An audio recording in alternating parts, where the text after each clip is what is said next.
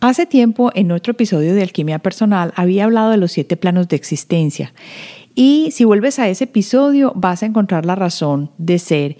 Y ahora, ¿por qué, queriendo ahondar en este tema, voy a traerlo como planos de existencia espiritual o también como cosmología espiritual, mundos espirituales y dimensiones o psicología del cosmos. Así que quédate conmigo y ampliemos nuestra mente. Soy Marcela Gid y este podcast está diseñado para ayudarte a sacarle el máximo a tu proceso de transformación personal, dándote las herramientas para catalizar y simplificar el camino de la alquimia, conectándote con el mundo que no ves y activando en ti el potencial infinito que trajiste al nacer.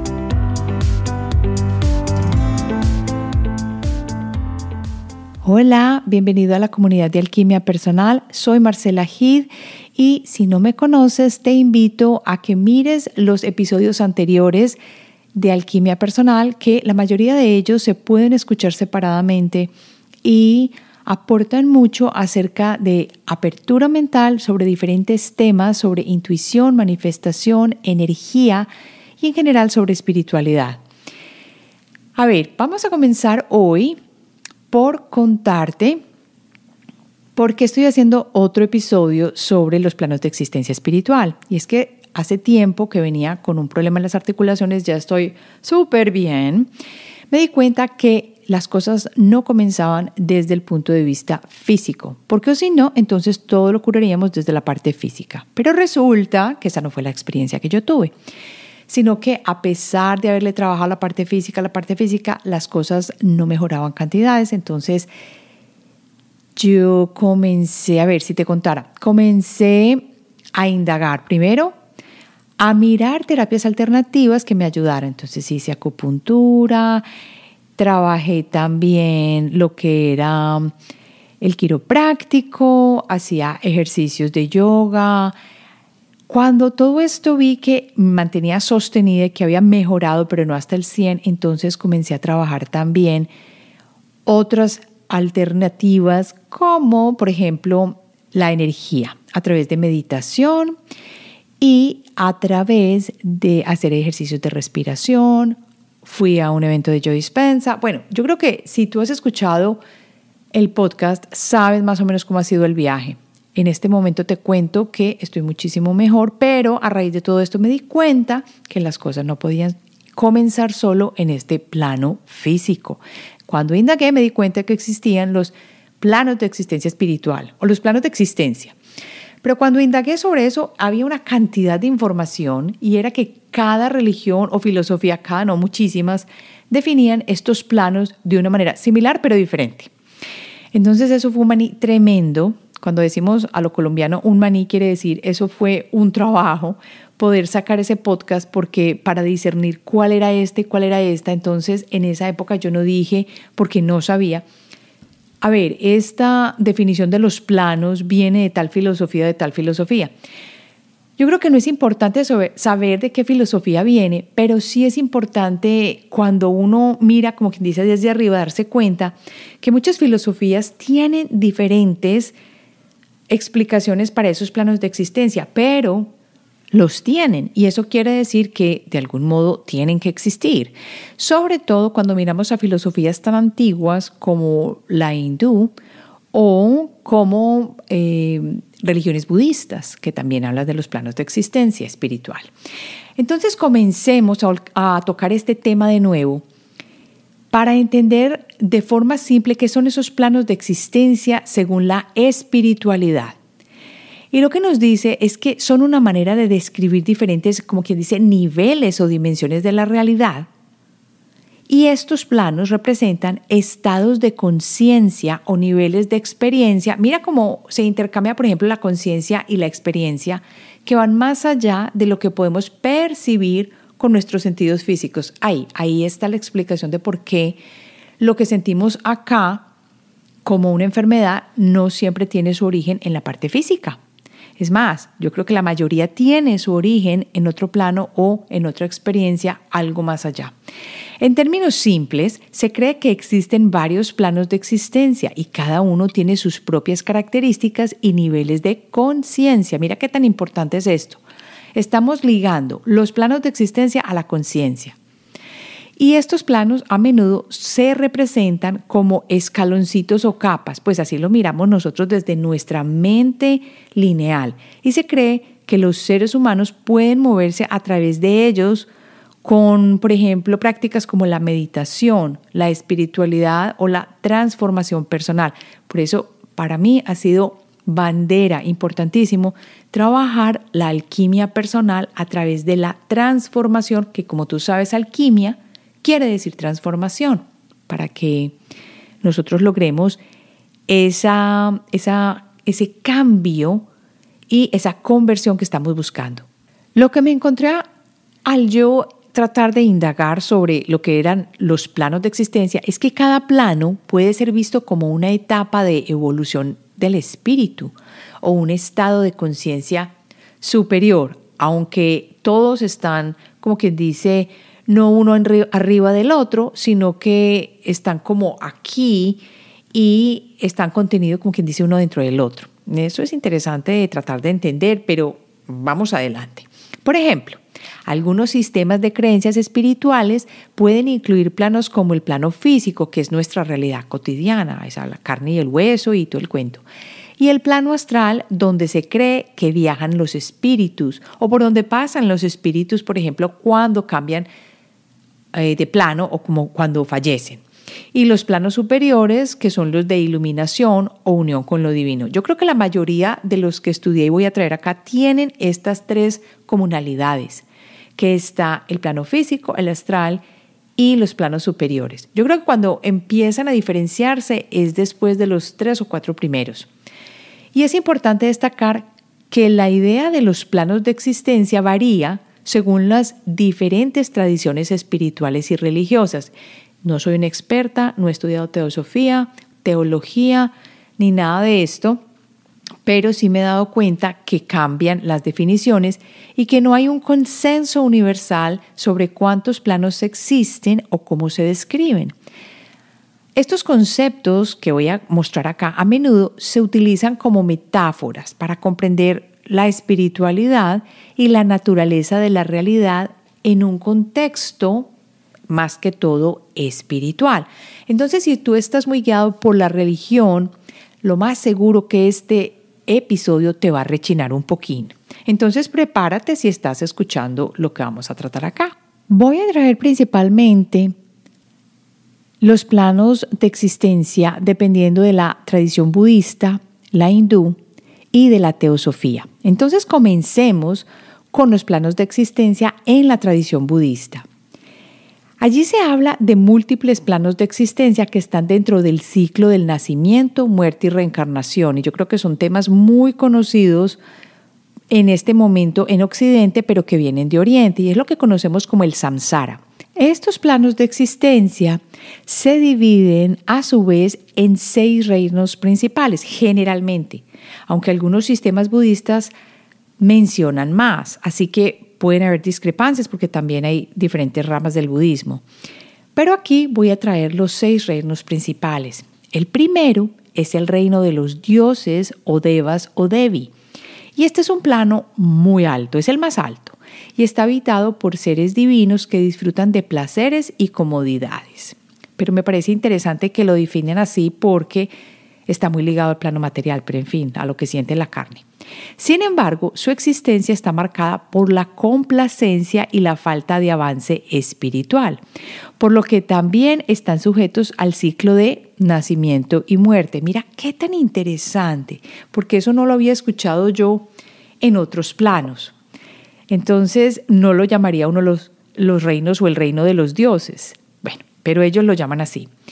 El segundo reino es el reino de los titanes o los asuras. Y estos son seres en este plano que son poderosos, pero están llenos de envidia, celos y rivalidad, y están atrapados en una lucha constante por el poder y los recursos. Luego pasamos al tercer reino, que es el reino humano. ¡Ay, qué maravilla! Según esta tradición ya hemos subido dos, estamos en el tercero. Y este plano en el que convivimos nosotros, los seres humanos, obviamente, se considera como un plano intermedio donde se puede lograr el despertar espiritual y también al mismo tiempo escapar del ciclo del samsara a través del entendimiento y la práctica espiritual. Entonces estamos, como quien dice, tan en este plano, tan acostumbrados, sobre todo por Oriente, a hablar de la meditación, del trabajo espiritual, del entendimiento, todo esto con el fin de liberarnos, obviamente, de este plano, que es el plano del reino humano. Y luego de este, si logramos después de muchas reencarnaciones salir de acá, claro que sí lo podemos lograr, pero digo yo, cuando lo logremos, iremos al reino de los animales. ¿What? Sí, el reino de los animales, que es el cuarto plano. Y en este plano se incluye a todos los seres vivos en el mundo animal. Por eso muchas veces cuando yo, muchas veces no, algunas veces que yo había hecho comentarios acerca de los animales o cuando hice el episodio de los animales, una persona me dejó un comentario en YouTube y me dijo, me extraña que estés diciendo eso porque los animales son superiores a nosotros. Ya entendí por qué, porque esta persona está familiarizada con este reino de los animales del budismo. Y este reino de los animales se caracteriza por la lucha por la supervivencia y la falta de capacidad por comprender conceptos espirituales. Pero ahí están todos los seres vivos. Entonces, ¿estamos nosotros ahí también en el mundo animal? No, solamente el reino de los animales. El quinto reino es el reino de los espíritus hambrientos o los pretas y los seres en este plano experimentan hambre y sed extremos. Se cree que están atrapados en un ciclo de deseo insaciable y también de sufrimiento. Uy, tenaz. Y la pregunta que se me viene acá es que, ¿será que estamos nosotros también en el reino de los pretas al mismo tiempo que en el humano? Y cuando uno busca qué significa un preta, en sánscrito se dice que es un espíritu hambriento y se habla de este tipo de ser sobrenatural en el hinduismo, en el budismo, en el taoísmo y en la religión o la costumbre china tradicional y que sufren mucho porque obviamente es hambre y sed. O sea que están ocupando el mismo espacio que nosotros. Y es súper interesante porque dice que cuando ellos están mirando el espacio que está mirando una persona normal, lo ven de una manera muy distinta, porque estos pretas fueron falsos, corruptos, compulsivos, malos, celosos, mejor dicho, en la vida previa no la, no la hicieron muy bien contra otros o hacia los demás y por eso están allí en este momento aunque ocupamos el espacio similar. De allí pasamos al reino de los infiernos, que es el sexto, o los narakas o nirayas, y es el plano más bajo, habitado por seres que están experimentando un sufrimiento extremo porque sus malas acciones pasadas así lo hicieron y yo pensé que estaban en los pretas. Se cree que estos seres sufren torturas intensas. Mira que no hambre y sed específicamente como los pretas, pero torturas intensas. Cuando estamos hablando de, estos, de estas definiciones o de estas categorías a través de la luz del budismo, lo que quieren mostrar es que hay que escapar el ciclo del samsara y alcanzar la liberación o la iluminación que conocemos según esta tradición como nirvana. Y esto implica superar el deseo y el sufrimiento y se considera que es un logro que trasciende todos los planos de existencia y llega a la cesación y así a un renacimiento.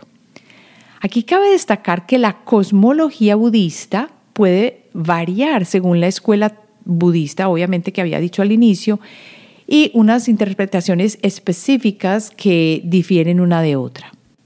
¿Qué quiere decir todo esto que acabo de decir? Que el budismo reconoce entonces estos planos de existencia dentro del ciclo del samsara y que los seres pueden renacer en estos planos de existencia según sus acciones y estados mentales que hayan acumulado en vidas anteriores. Simple, ¿no? Ahora vamos a mirarlo desde el hinduismo, y esta es una religión hindú, obviamente, y se habla de varios planos de existencia también, incluyendo venir aquí en el, plano físico, lo que experimentamos en la vida cotidiana, como seres humanos, así como planos celestiales, que es lo que ellos llaman el Suarga.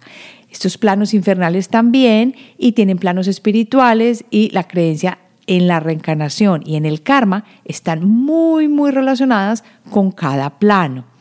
Cuando estamos hablando del hinduismo, este sistema de múltiples planos de existencia refleja diferentes niveles de conciencia y experiencias espirituales también. Los hinduistas tienen siete niveles a diferencia de los budistas que tienen seis. No voy a decir los nombres porque son un complique y no nos vamos a acordar de ellos después, pero vamos a comenzar por el primero, que es el plano de existencia terrenal en el que vivimos tú y yo, aquí. Es el mundo físico que experimentamos a través de los sentidos. El segundo es un plano donde está junto por encima de la Tierra. Miren qué tan interesante. Y se asocia con los espacios aéreos y la atmósfera. Es más, ellos consideran este plano el de energía y transición. Luego llega un tercer plano de existencia celestial y a menudo este está asociado con la recompensa por buenas acciones que realizamos aquí en esta vida terrenal y se cree que está habitado por seres divinos como los devas o dioses celestiales. Luego llega un cuarto plano y ahí están los seres que están más cerca de la realización espiritual y la conciencia divina. Aquí pueden obtener sabiduría y conocimiento espiritual la mayoría de los seres que llegan allá. Luego va el quinto plano de existencia y son los seres que están aún más cerquita de la conciencia divina y tienen la característica de un profundo compromiso con la meditación y la espiritualidad. Luego el sexto plano son los seres completamente absortos en la meditación y la contemplación de lo divino. Uy, uy, uy, o sea que como quien dice, el Buda logró esto completamente. Claro que obviamente no, no, lo, no estamos hablando del budismo en este momento, sino del hinduismo, pero logró este. Entonces imagínate que aquí se está definiendo como un plano que ya está súper arriba porque son siete y estamos en el sexto. Y porque él se dedicó a la meditación, a la contemplación de lo divino. Y este plano se considera un lugar de gran austeridad y ascetismo.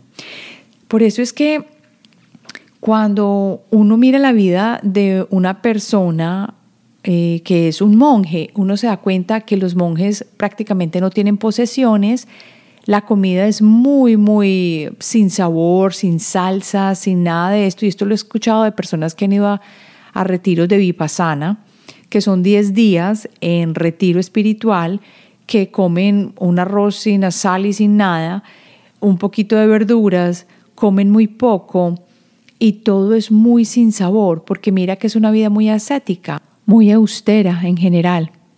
Y el último plano, que es el séptimo, es el plano de la existencia más alto que lo asocian con la realización suprema y la unión con la realidad suprema. Brahman. Ajá. Los seres que alcanzan este plano se consideran liberados del ciclo del samsara y han alcanzado la iluminación. Pero mira por todo lo que tienen que pasar.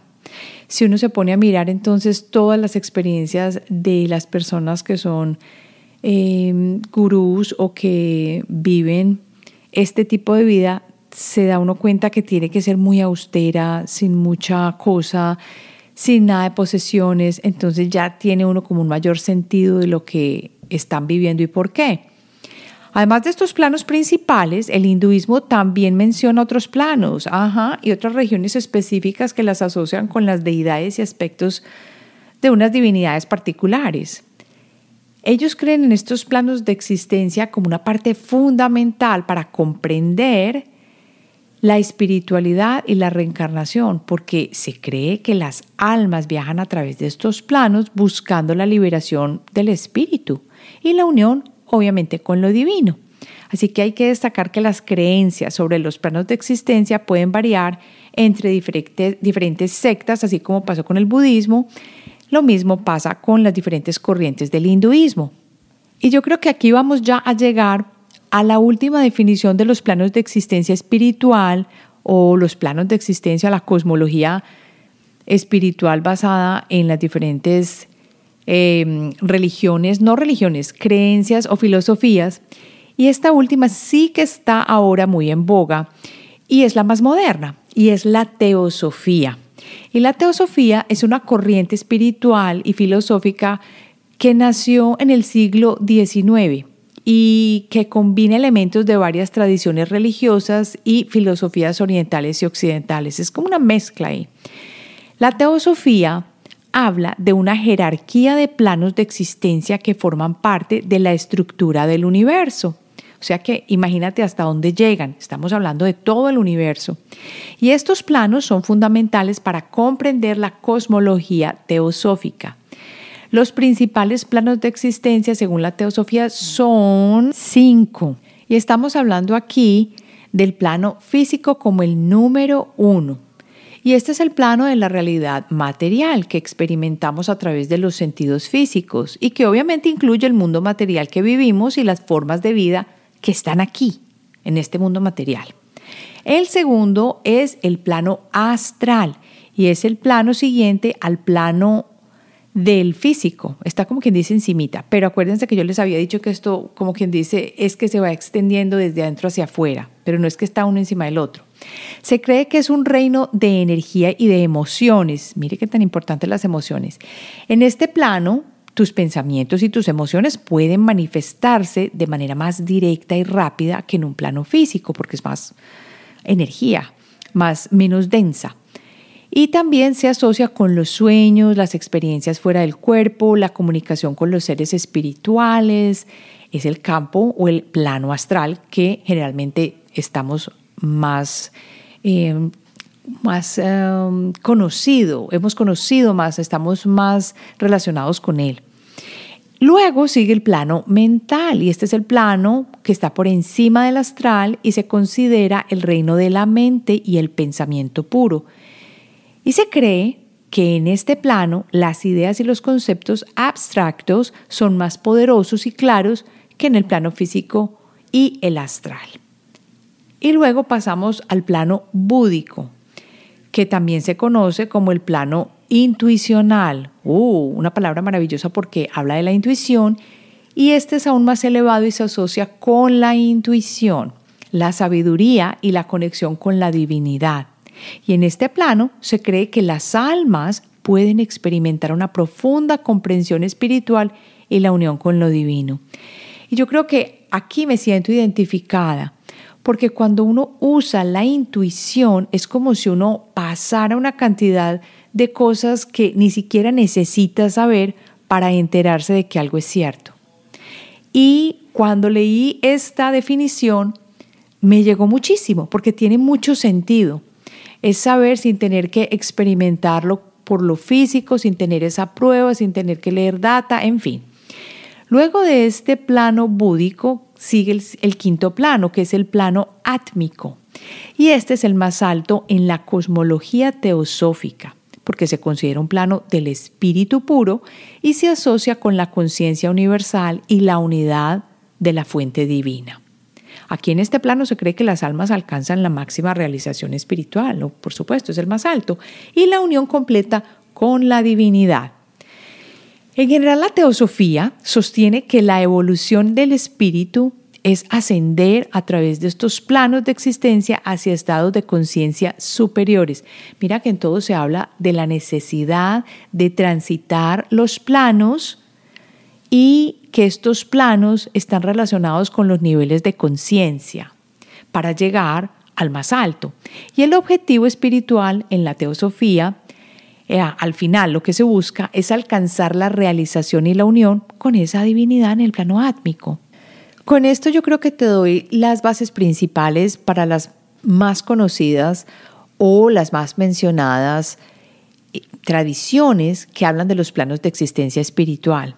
Y cuando hablamos de los planos de existencia espiritual, nos referimos también a esa búsqueda que incluye información sobre los planos de existencia en diversas tradiciones espirituales y también religiosas como, como te dije, el budismo, hinduismo y la teosofía que también se conoce para otros bajo la palabra o la terminología de cosmología espiritual, que es buscar o el enfoque en la comprensión de la estructura y los niveles de la realidad en términos espirituales o religiosos y que a menudo incluye los planos de existencia. También cuando escuches hablar de reinos espirituales, puede significar lo mismo, porque algunas personas buscan información sobre los reinos o dimensiones espirituales en lugar de planos de existencia, sino que los llaman así. Y esta búsqueda muchas veces está relacionada con los conceptos similares y puede dar esa información sobre la naturaleza de la realidad según las diversas creencias espirituales. Entonces, miren que cuando empecé a hacer ese primer episodio de los planos espirituales, o los planos de espirituales, no, los planos de existencia, estaba todo este montón de cosas y yo decía, ¿por dónde empiezo? ¿Qué es esto? Y me tomó todo este tiempo para poder entender, ah, bueno, es que una filosofía es esta, otra filosofía es esta. Entonces, tú ya sabes de una manera muy fácil y desglosada cuando alguien te hable de un plano de existencia que puede ser dependiente de diferentes filosofías. Ahora pasemos a responder preguntas de Spotify. La primera es de Johab y dice, excelente, me interesa pertenecer al programa, pero mi inquietud es acerca de los horarios. El programa de la intuición en este momento tiene sus puertas abiertas para que te matricules hasta el jueves 5 de octubre a las 8 de la noche hora de México. Y si estás entre las primeras 15 personas que se llevan el programa de la intuición con el programa de alquimia de las emociones, que lo puedes adicionar en el momento de la compra, entonces te regalo una sesión de regresión con péndulo, si estás dentro de las primeras 15 personas que se llevan los dos programas. Para responder a Johab, las horas de las reuniones en vivo, que son el bono buenísimo, que son semanales, que viene con el programa, se va a decidir pasando una hoja de Google donde tengo varias opciones para darles para las reuniones en vivo. Generalmente han sido los viernes a las 4 de la tarde hora de Nueva York, 2 de la tarde hora de México y 10 de la noche hora de España. Pero tengamos paciencia y recuerden, que hay personas de México, España o, de Europa, debería decir, de Latinoamérica y de los Estados Unidos. Así que es difícil a veces cuadrar los horarios, pero haremos todo lo mejor para que nos podamos reunir juntos. La idea es hacerlo en semana porque los fines de semana es complicado y es nuestro tiempo de descanso. Pero vamos a ver, se pasa una hojita con dos a tres posibilidades. La segunda pregunta es, Marce, ya entendí cuál es la intuición. Justo unos segundos antes de que mencionaras mi nombre sentí algo en el estómago y una emoción como de sorpresa. Así es todas. Excelente pregunta, Carmen Marín. No siempre es así, dependiendo de la intuición y también dependiendo del clari que tengas. Si asististe al taller gratuito en las tres clases, sabes que el cuerpo es una manera de o un instrumento, una herramienta para la intuición y veo que tú eres clarisentiente. ¿Por qué? Porque lo sentiste en el cuerpo. A veces la intuición llega como imágenes, como olores, como sabores, en fin. Vuélvete a las tres clases gratuitas del taller que están abiertas hasta octubre 5 y al final de la página, las tres clases, vas a ver el botón que te lleva a la explicación de todo el programa de la intuición donde puedes ver de qué se trata el programa y cómo puedes matricularte. ¿Qué más nos ha llegado de nuestras interacciones de esta semana? Alguien me escribió preguntando de qué se trataba el programa de alquimia de las emociones porque está interesada en el programa de la intuición. Y es que me he dado cuenta que las emociones afloran, sobre todo las emociones que nos hacen sentir un poco fuera de la armonía, cuando comenzamos el programa de la intuición. Y es normal, porque una de las bellezas de regalo que trae la intuición es ayudarte a sanar y cuando estamos sanando estamos hablando de emociones. Por eso es que siempre doy la oportunidad o casi siempre de que te lleves el programa de las emociones con el de la intuición y en este caso he ofrecido ese super bono que es la sesión de Em, la regresión conmigo. Pero el programa de alquimia de las emociones te lleva a través de cada chakra para compartir contigo, para contarte de qué se trata cada chakra, cuál es la energía, cuáles son las emociones que más vibran allí. Y allí te voy llevando de la mano con preguntas específicas, así que usamos la escritura rápida Hay una meditación para cada chakra y para cada módulo y lo, lo sanamos, lo organizamos con ejercicios de escritura. Sabes que me encanta, no escritura solamente, también con dibujo. Sabes que me encanta el color, el dibujo, la acuarela y me he dado cuenta que es una de las mejores maneras para sanarnos con la escritura. Así que lo he incorporado en el programa de alquimia de las emociones que tienes la oportunidad de llevártelo con el de la intuición. Si tienes alguna pregunta, me puedes escribir a hola arroba alquimiapersonal.com, alquimia con K, y no te olvides que si te encantó el podcast, te llegó al alma, te ayudó de alguna manera, lo compartas o le dejes una reseña en Spotify o en Apple Podcast que con mucho, mucho, mucho amor la recibo. Nos vemos entonces la próxima semana.